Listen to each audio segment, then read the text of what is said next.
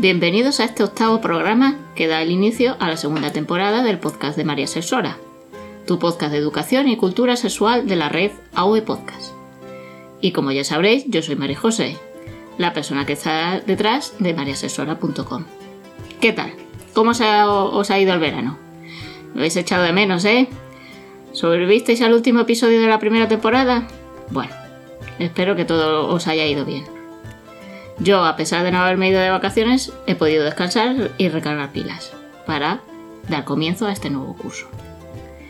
Y este primer programa de esta segunda temporada lo empezamos por todo lo alto, hablando de literatura erótica.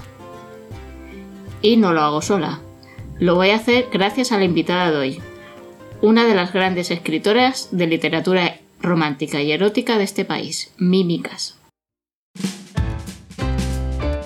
Podcast. Sonido en red.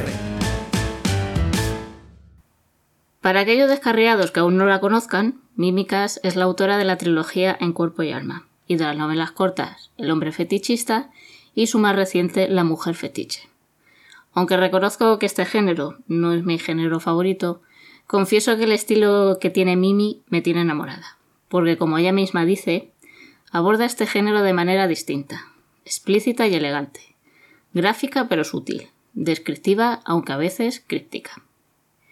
Y todo esto lo podemos comprobar en todos y cada uno de los relatos que tiene disponible tanto en su propia página web, www.mimicas.com, que bueno, al final de las notas del programa pondré el enlace, como en los publicados en el blog de la marca de juguetes Lelo.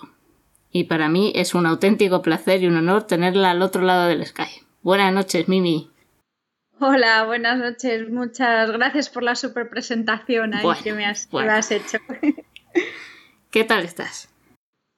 Pues bien, muy bien, muy contenta por, tu invitación. Muchas gracias por ahí abrirme un huequito en tu, en tu mm. podcast de Skype. Que mola, nunca había hecho una cosa así, la verdad. Bueno, gracias a ti porque estás en plena promoción de, de la mujer fetiche, ¿no? Sí, pero bueno, ya estamos ahí en la recta final. Yo ya tengo todos los síntomas del, agotamiento.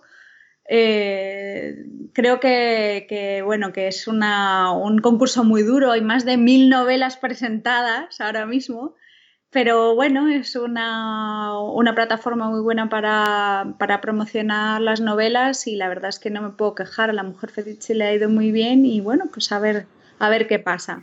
¿La tienes presentada a los premios Amazon o algo así? ¿O premios de literatura Amazon? Sí, todo lo, desde hace ya seis años, si no me equivoco, eh, Amazon tiene un, premio que es bastante interesante, eh, que es el premio literario en español.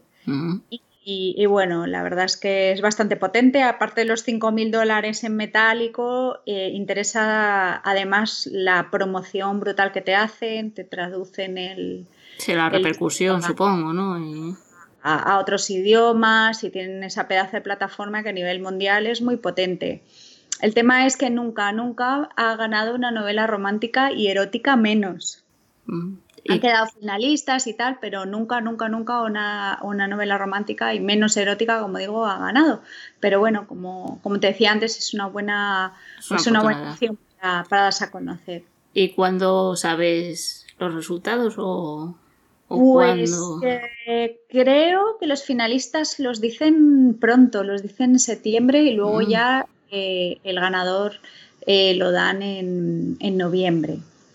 Así que nada, tendremos que esperar poco para, saberlo. No es de estos premios que se tiran un año ahí para, para, anunciarlo. Bueno, pues esperemos que tengas mucha suerte.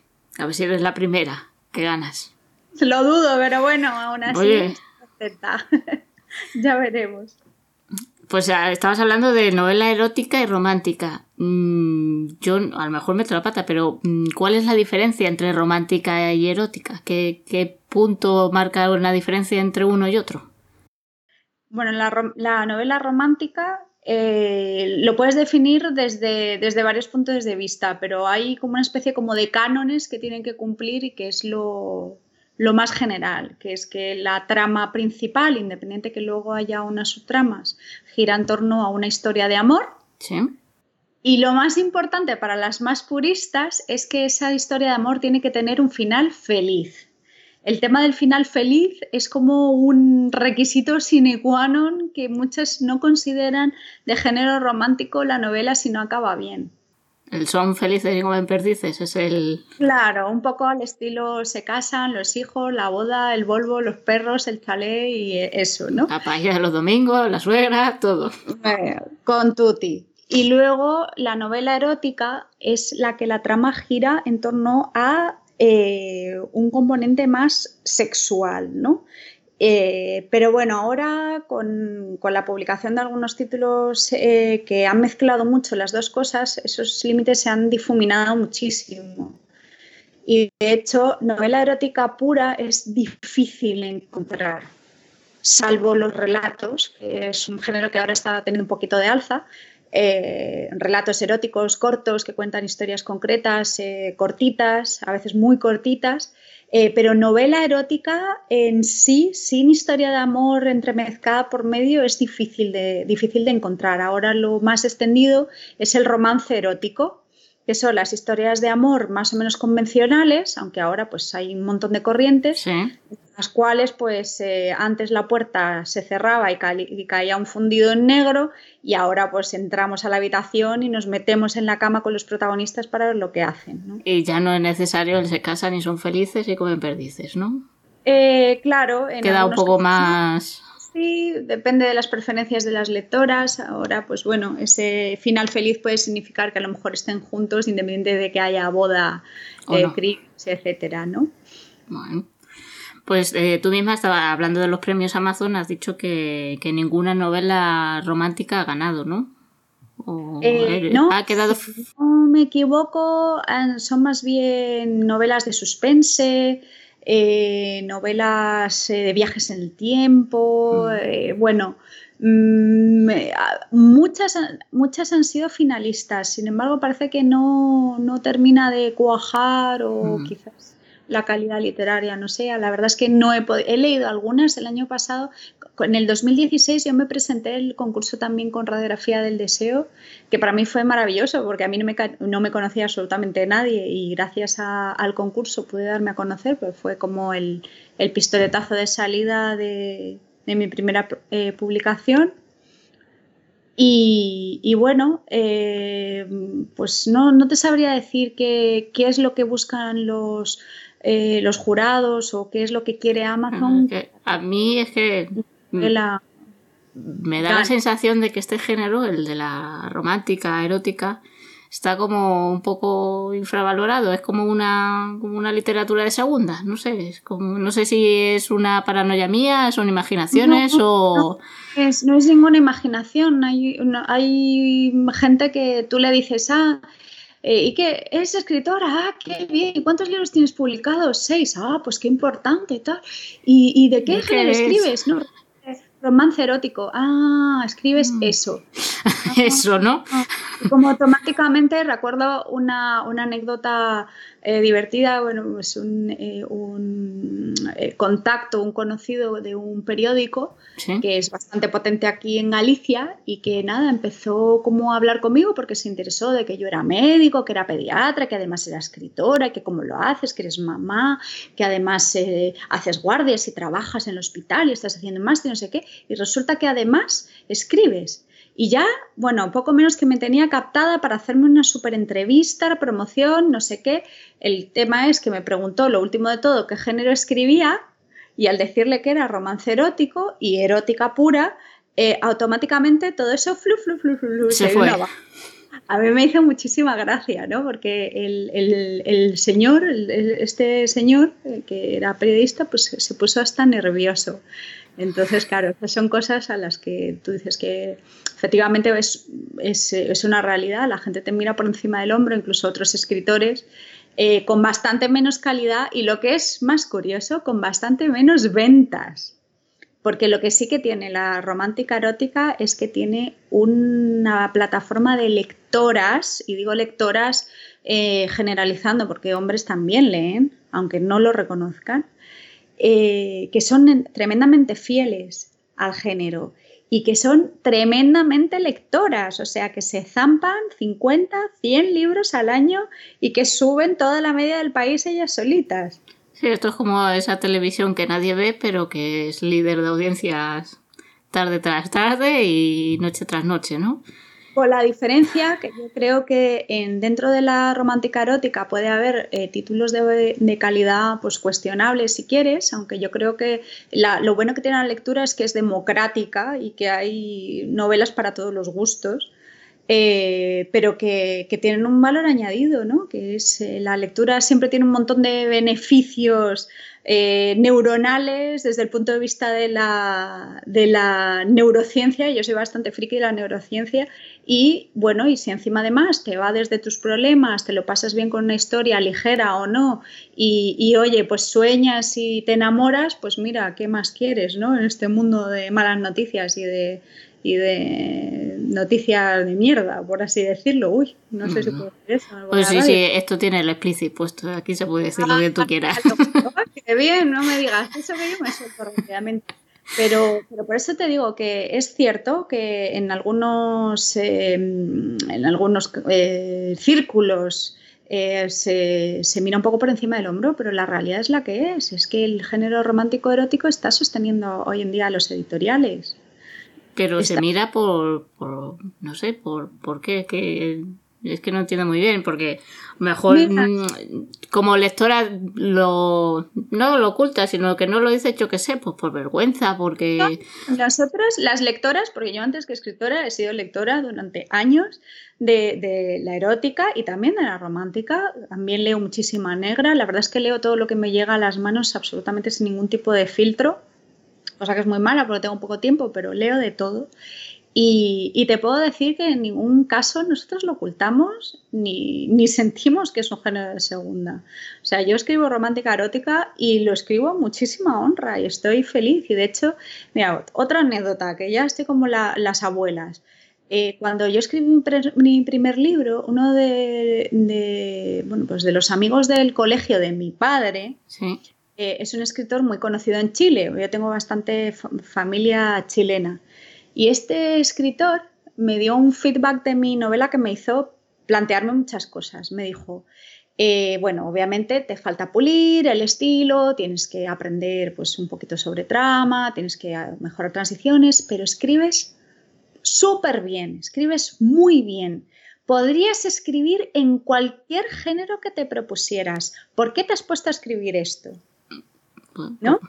Entonces, claro, tú dices, es un escritor conocido, que ha triunfado, que es conocido a nivel internacional, que, y que te diga eso es como, pues apague, vámonos, o sea, cierro el chiringuito, clausuro todas mis novelas en marcha y me pongo a escribir, pues no sé, negra, ensayo o, o yo qué sé, o ficción, eh, ciencia, ciencia ficción. ficción. Pues, pues, pero a mí lo que me nacía era escribir, escribir erótica y escribir historias de amor con un twist, ¿no? Porque yo no soy mucho de lo del final de Disney. Pero, pero lo cierto es que, que, bueno, que es una especie como que de, fuera del mundillo de las lectores y las escritoras, mucha gente que ni siquiera se ha, ha tenido la, la oportunidad de leer un libro, si es que ha abierto alguno, eh, tiene esa opinión prejuiciosa de que la novela romántica es eso, el porno para mamás. Eh, Uy, eso lo he escuchado muchísimas veces. Noveluchas, eh, como si fuera algo malo, o sea, eh, porno para mamás. O sea, ¿qué pasa? ¿Que las mamás no follamos? ¿Que las mamás no tenemos erótica? ¿Que las mamás no tenemos derecho a ver porno o leer porno si es que nos apetece? Se tinte despectivo o peyorativo que, que, le dan es absurdo. Yo soy mamá, tengo dos niños y por supuesto que veo porno. Y leo mucha novela erótica y me encanta. ¿Y qué? ¿Eso me va a hacer mejor o peor persona, mejor o peor médico, mejor o peor mamá? Ah, Absolutamente no. O sea, al contrario, al contrario. Entonces, pues bueno, allá ellos se pierden esas personas que además eh, suelen tener pues cierto tinte o tufillo misógino y machista, ¿no? Pues suelen ser hombres que además no abren un, no abren un libro. Y los que sí lo hacen y lo denostan, todavía peor, porque son compañeros de letras y no deberían de, compañeros y compañeras de letras y no deberían de, denostar el género. Pero bueno, así están las cosas. Yo como lectora, mm, te lo he dicho, que la romántica no me, llama mucho, pero es eso, no me llama. Mm, una cosa es que no te llame y otra cosa es que pues lo infravalores y lo, y lo pongas pues eso de porno para mamá. Yo... Mm muchas... ¿Qué estás leyendo? Uf, romántica, uff, hombre, pues no, te gusta, te gusta, no te gusta, no te gusta, pero oye, cada uno tiene sus, sus gustos. Como, ¿qué estás leyendo? Novela negra, ¡buah! Claro, eh, ¿Qué estás leyendo? Ciencia ficción. Pues no. Es una cuestión de gusto, pero no de, infravalorar un género, no. Ni de, ni de tener prejuicios antes de haber siquiera abierto un libro. También. Sobre el porno de mamá lo he escuchado mucho en el de 50 sombras de Grey. Y 50 sombras de Grey eh, hay que reconocer que al género le ha dado un, un boom muy importante. Sí, es verdad, y quien lo niegue, por mucho que independiente de que su calidad literaria sea mejor, peor o regular, es que ha abierto las puertas a que eh, un género que, eh, que, estaba oculto se vea ahora en, pues mismo en las mesillas de, de, las camas de los hospitales de los niños que tengo hospitalizados. ¿Me entiendes? O sea, los ves ahí, las mamás están leyendo, están leyendo a Erika L. James, que es la del Grey, pero también a Silvia Day, también a eh, Jodie Ellen Malpas, también a, pues mismo me leen a mí, que ya me ha pasado alguna vez de, que, la, de que la mamá ha esperado a que, a que le diera el alta para que traerme los libros y firmárselo, que yo creo que eso ha sido como lo más surrealista que me ha pasado siendo, siendo escritora, ¿no? Que se te encuentran las dos facetas ahí, chocan de frente eh, y ahora la gente no lo oculta.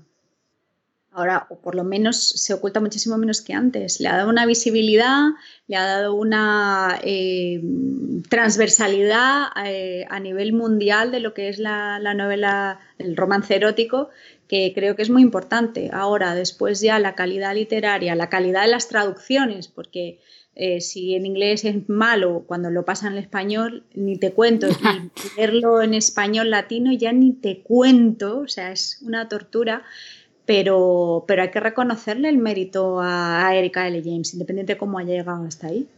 Ha abierto la puerta a muchas otras escritoras que hemos ido detrás eh, presentando nuestras historias. Y las ha abierto tanto como para poder vivir escribiendo novelas o esto es como los YouTube, que todos queremos serlo, pero solo unos pocos elegidos llegan a, a la fama y a la gloria? Yo creo que eso eh, yo no te lo puedo contestar porque el tema de las ganancias en, la, en, la, en el mundo independiente, yo tengo un libro eh, publicado con editorial, pero mi fuerte es la autopublicación, eh, te puedo decir que yo no he dejado la medicina por la escritura. De momento. de momento. Ahí estamos. Indudablemente que yo llevo muy poco, llevo solamente dos años en el mundillo y todo se andará, ¿no? Pero sí que te puedo decir eso, que por el momento yo no puedo dejar la medicina, que es mi, como diría, eh, bueno, pues una gurú que hay en de marketing online para escritores, también escritora, que es Ana González Duque, pues ella dice que el trabajo nutricional ¿no? es el que nos permite escribir y ir montando nuestro cuento escritor hasta que está un poco más armado y luego poder abandonar el, trabajo nutricional.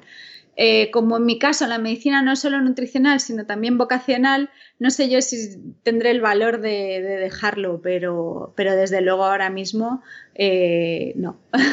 ahora mismo no.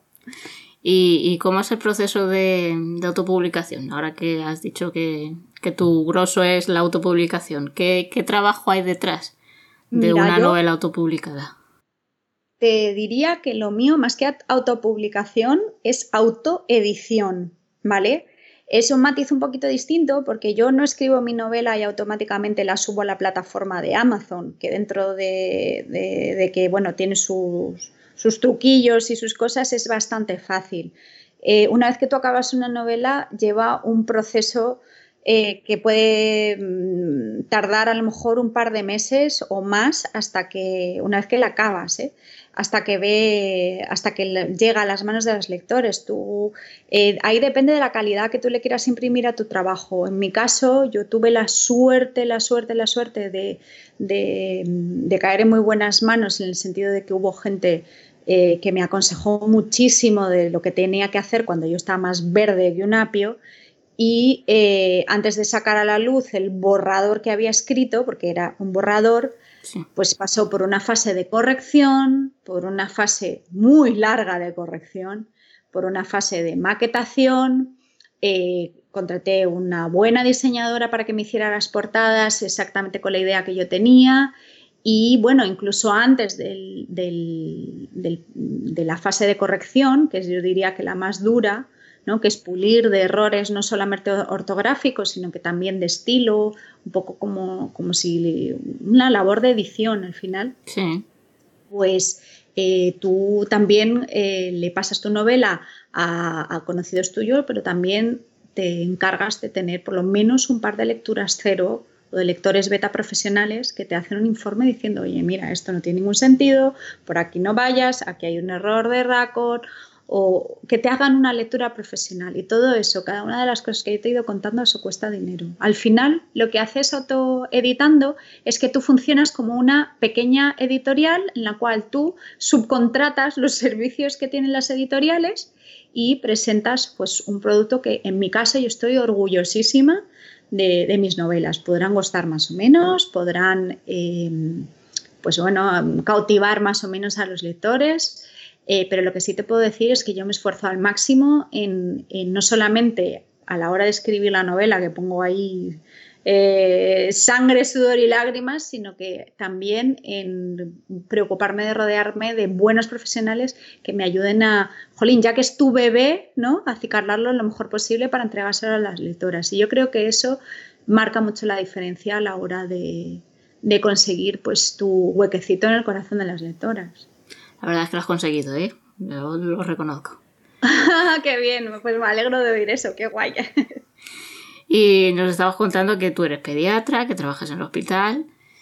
Sí. Y, y cuándo y por qué nace entonces Mímicas y, qué y cómo, cómo se compagina la Mímicas escritora con la pediatra y sus guardias y sus horarios introspectivos. Pues mira, te podría decir que con muchísima disciplina, con, un, con varias agendas, de hecho llevo tres o cuatro agendas dependiendo del año. Este año he estado más relajada porque después de después del año pasado tuve oposiciones, entonces este año me lo decidí. Ah, o sea, que libros, trabaja de pediatra y encima estudia oposiciones. Sí, de hecho saqué la, o sea, aprobé los dos exámenes, tanto el de hospitalaria como el de, como el de primaria. Oye, pues felicidades, ¿eh? También. Gracias, gracias. Lo que pasa es que bueno, eso también incidió. El año pasado tuve que estudiar y entonces este año no fue la, la, publicación tan, eh, tan numerosa y tan fructífera y prolífica del año pasado y del 2016, sino que este año, pues bueno, voy a sacar solamente dos títulos y ya en el 2019 volveré a recuperar mi, mi ritmo publicador, por decirlo de alguna manera. Pero yo te diría que eso fracasa un millón de veces, me pongo objetivos que a veces son un poco irrealizables, voy a escribir tantas palabras, escribo ni el tercio, eh, resulta que tengo planificado, pues eh, yo qué sé, eh, hacer algo literario o ir a una ponencia literaria o algún encuentro y me sale una guardia que no puedo soslayar o, o resulta que se me pone un niño enfermo o... ¿Me entiendes? O sea, siempre tienes que manejar un montón de, imprevistos, pero aún así mm, soy bastante resiliente en el sentido de adaptarme y que no pasa nada. Dentro de la disciplina que llevo no me puedo permitir ser rígida. Y luego, pues nada, el mímicas, por supuesto, es muy diferente en, el sentido de, que yo como pediatra soy pediatra y no soy mímicas. Eh, como mímicas tampoco eh, mezclo, por ejemplo, a mis hijos, eh, yo siempre he definido mis múltiples facetas pues, como un poliedro, ¿no? que tiene muchas caras y que la cara que se va reflejando hacia la luz eh, no hace que las otras desaparezcan, pero sí pues las eclipsa un poco, ¿no? O sea, tú, yo si voy a una, no sé, pues a un sarao de Lelo, ¿no? De la marca sueca mm. erótica de lujo, yo no me dedico a hablar de mis hijos y a hablar de, mis casos o de mis pacientes, ¿no? En esos momentos estoy dedicada a, lo que estoy, estoy disfrutando de esa faceta que tengo y, bueno, eh, cuando estoy trabajando en el hospital tengo bastante curro por las mañanas eh, y, no me puedo permitir estar pensando en lo que hace mi casa. Eh, y en una guardia lo mismo, ¿me entiendes? Entonces, pues bueno, independiente sí, que, marcar los límites y, saber cuándo sale una a la palestra y cuándo sale la otra faceta a la palestra. Pese a que ya antes de publicar todo el mundo sabía quién era yo, porque eh, salí en una entrevista eh, con motivo de unas charlas que iba a dar, se interesó por mí una periodista y, me publicó una súper mega entrevista que se enteró toda la ciudad de quién era yo, cuál era mi seudónimo y tal. Pero yo creo que eso al final me, me ayudó, más que me, vamos, me ayudó muchísimo. ¿Y alguna vez en tu trabajo de hospital te han reconocido como mímicas, como escritora? Sí, sí, sí, claro, ya te digo. O sea, hay mamás que, a las que yo les he firmado los libros. Tengo un montón de, compañeras que, me compran los libros y de hecho una vez acompañé al vikingo, a mi, a mi marido, a vacunarse, porque bueno, trabaja afuera, tenía que ponerse la vacuna a la fiebre amarilla y, y el recuerdo del tétano y no sé qué. Y cuando llegué a, medicina preventiva, me estaba esperando la médica de medicina preventiva con dos ejemplares de mis libros para que se los firmara.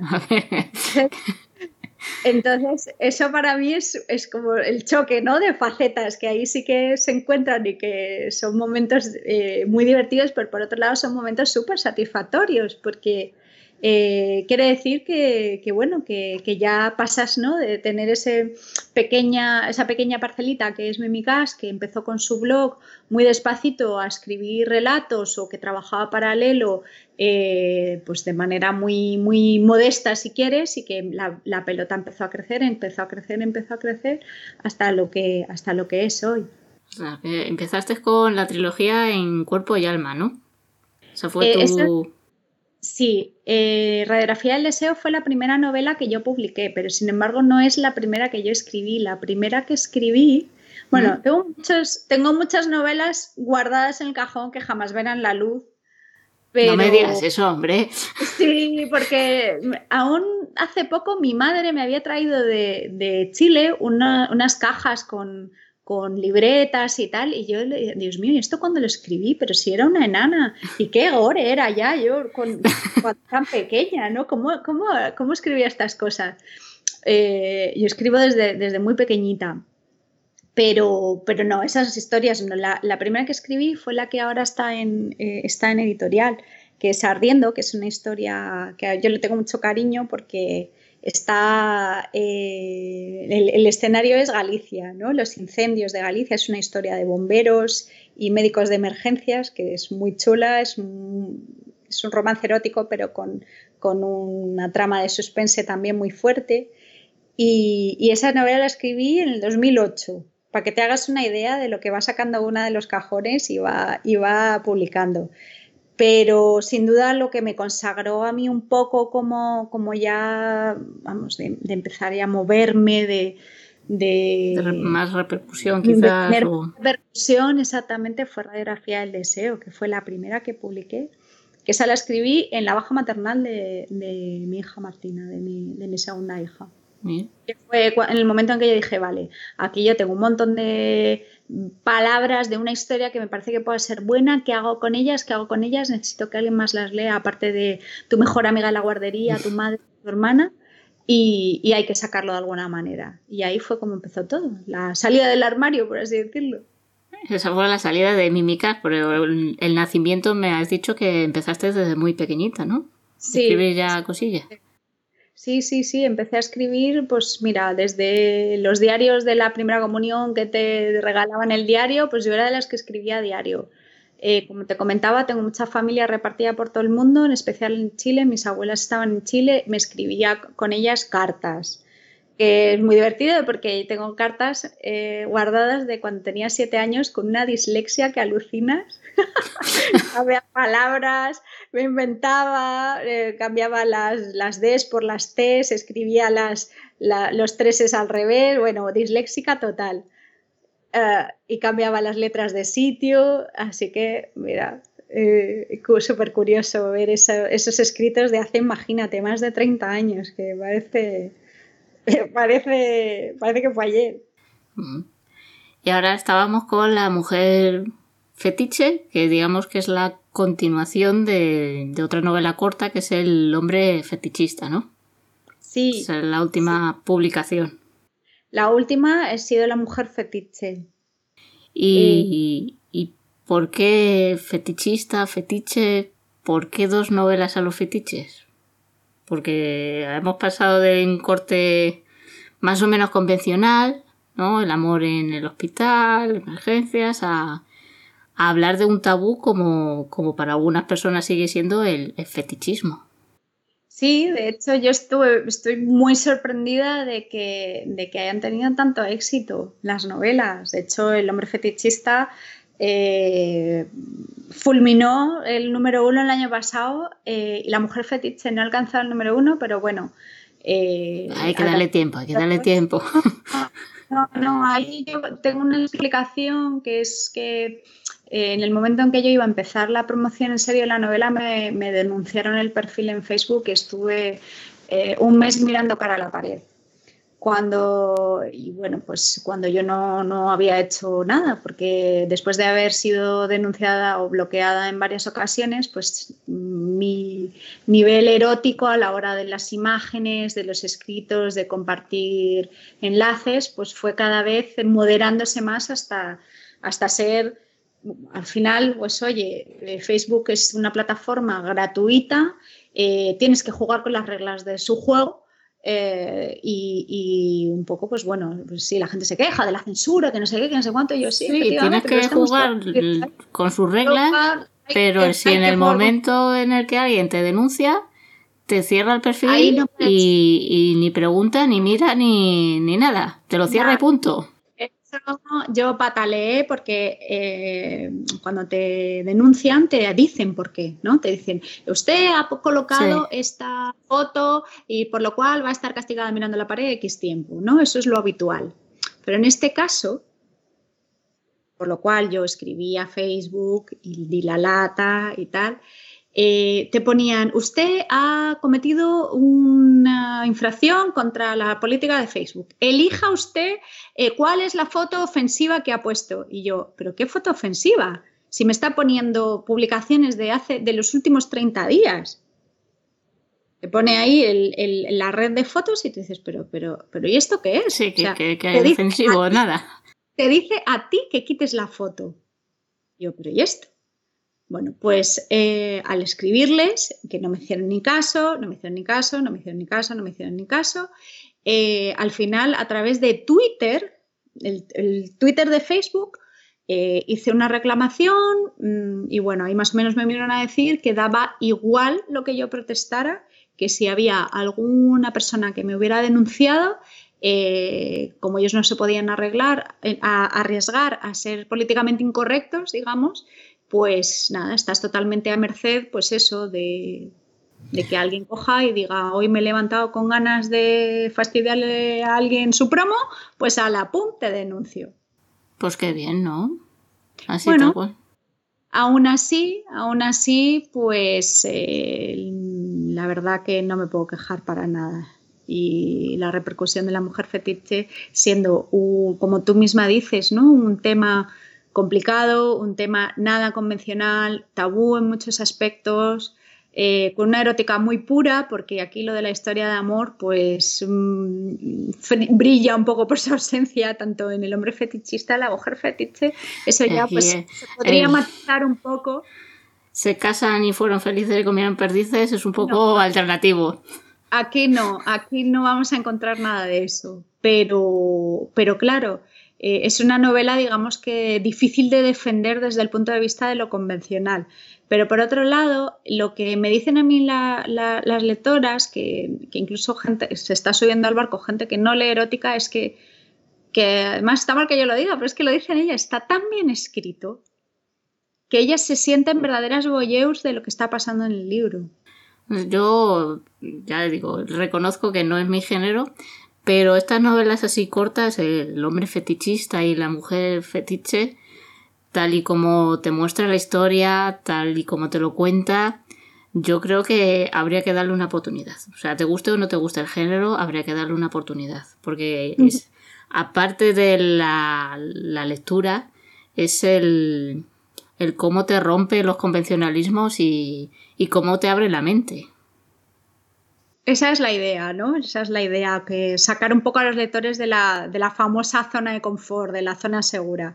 Y estos, estos libros han remecido muchas cosas en mucha gente. De hecho, la cantidad de privados que me han mandado las, las lectoras, que siempre les digo, me encanta que mandéis privados, pero por favor, ponerme un comentario en Amazon o en Goodreads, que le ayuda mucho a la historia.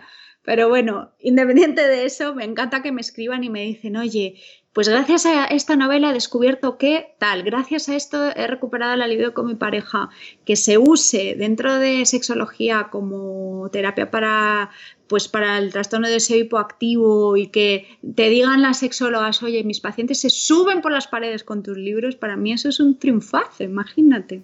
Sí, yo creo que ha sido, la verdad es que ha sido muy valiente en, en sacar estas, estas dos novelas cortas, porque se sale de lo que entendemos por una relación tradicional, convencional, habitual, todo lo que quieras ponerle, ¿no? Todo, todo eso normativo, todo, todo lo que viene embarca lo normativo, pues eh, te lo cargas, o sea, te lo cargas totalmente.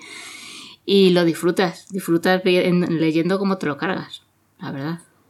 Pues mm, Gracias, porque eso quiere decir que por lo menos lo he conseguido, que, era mi idea al escribir estas novelas, que era un poco eh, mostrar que se puede disfrutar independiente del metesaca de, o del empotrador dominante o del... O de que simplemente compartas esa, visión. Claro, es que independiente de tus creencias, eh, te, puedes, te puede mostrar otra, una, una alternativa eh, escrita de tal manera que la puedas encontrar atractiva independiente que no la compartas o no sea lo que tú hayas escogido. Yo siempre he dicho públicamente que soy vainilla, soy muy vainillita, no tengo problema en reconocerlo y me he leído las dos novelas y las he disfrutado muchísimo. Genial, pues ese es el objetivo, que la gente disfrute independiente que después cierre el libro y, vuelve y vuelva a su vainilla, que la vainilla es un helado estupendo. Está bien rico. claro que sí, lo disfrutas un montón y cuando hace calor y te tomas un helado de vainilla, pues te quedas tan a gusto y ya está. Pero que mientras estés sumergida en la lectura, que disfrutes. Eso es importantísimo en la erótica. Yo puedo decir que lo, que lo disfrutas. Genial. Y para finalizar, y aprovechando que tengo ya aquí a una gran escritora, pues, y siempre he querido hacer esta pregunta, ¿algún consejo para aquellos y aquellas que quieran empezar su carrera literaria? Primero, o sea, yo siempre digo que tengo en el, en el blog escribí un post que es el que ha tenido más éxito desde que lancé la, vamos, desde que empecé con la página web, que es eh, siete lecciones aprendidas en un año fuera del armario como escritora, a ver si le pego una vuelta después de ya dos años y, y, bueno, y añadir alguna cosilla más que independiente de las lecciones que vas aprendiendo, de que estás verde, de que tienes que em, pulirte, de que tienes que trabajar, que probablemente tengas que invertir en formarte, corregir, buena maquetación, buenas portadas, lo principal es pasártelo bien y escribir para ti. Porque si empiezas a escribir conforme a, lo que los, a, los que los demás quieres, te vas a dar cuenta de que tú jamás vas a poder contestar a todos los lectores, porque cada lector quiere una cosa distinta. Entonces, pásalo bien tú, disfrútatelo tú, cúrrate tú un buen trabajo con el que tú disfrutes, porque si tú no disfrutas, te aseguro que tus lectores no lo van a pasar bien. Eh, y de ahí ofrécelo de la manera, de la, manera que sea el mejor producto que tú puedas sacar, lo que mejor puedas aspirar, con una buena corrección, una buena, una buena maquetación, una muy buena portada y nada. Y también, aunque no nos guste, pues eh, hacer marketing y moverte un poquito en redes, porque si no te conoce ni Cristo, pues vas a tener que acudir a las redes sociales para conocer tu trabajo. Pues antes de despedirte, simplemente recuérdanos dónde podemos leerte, cuál es tu web, dónde publicas tus relatos y, dónde comprar tus libros. Eh, bueno, mm, mm, si, si os apetece leer sin gastar, en mi página web, eh, que es www.mimicas.com, y en la página de, vamos, de, el blog que se llama Volonté. También tenéis un montón de relatos y algún artículo más orientado hacia lo que es eh, sexología, eh, que también son bastante interesantes, junto con otras autoras que también son estupendas. Y luego ya, si que os apetece ya probar con mis novelas, están todas disponibles en Amazon todas disponibles con Kindle Unlimited. Y eh, luego ya Ardiendo, que es la que tengo con editorial, está disponible pues hasta en el Carrefour cuando vayáis a comprar los tomates, con lo cual lo tenéis fácil para empezar. ¿Qué más queremos entonces? Mimi Cas es, es con K y dos S. Eso es, sí. Y Mimi, pues con dos M. Mimi Cas. Pues nada, muchísimas gracias. Muchísima energía positiva y, y fuerza para ver si, llegas a la final y ya estaremos pendientes a ver qué pasa con... Muchísimas gracias a ti por, este ratito de conversación tan entretenida y bueno, por darme la oportunidad de darme un poquito a conocer también en tu, en tu podcast. Darle la oportunidad a, la literatura erótica y a la romántica. Eso, eso. que no va a pasar nada, no va a salir apullido ni nada por el estilo. Eso, lee de erótica y romántica, que va a hacer muy bien. Pues muchísimas gracias, Mimi. Un beso gigante, gracias a ti. Hasta luego. Hasta luego. Para finalizar, os dejo como siempre los métodos de contacto. Podéis encontrarme en Twitter como arroba mariasexora, buscando María Sensora en San Google también deberíais encontrarme, y en Facebook e Instagram como María Sensora también.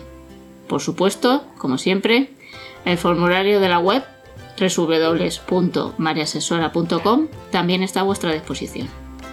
Por último, recordar que estos audios están disponibles gracias al hosting de Neodigit, que es donde AV Podcast almacenan todos sus programas. Nos escuchamos el mes que viene. Besicos.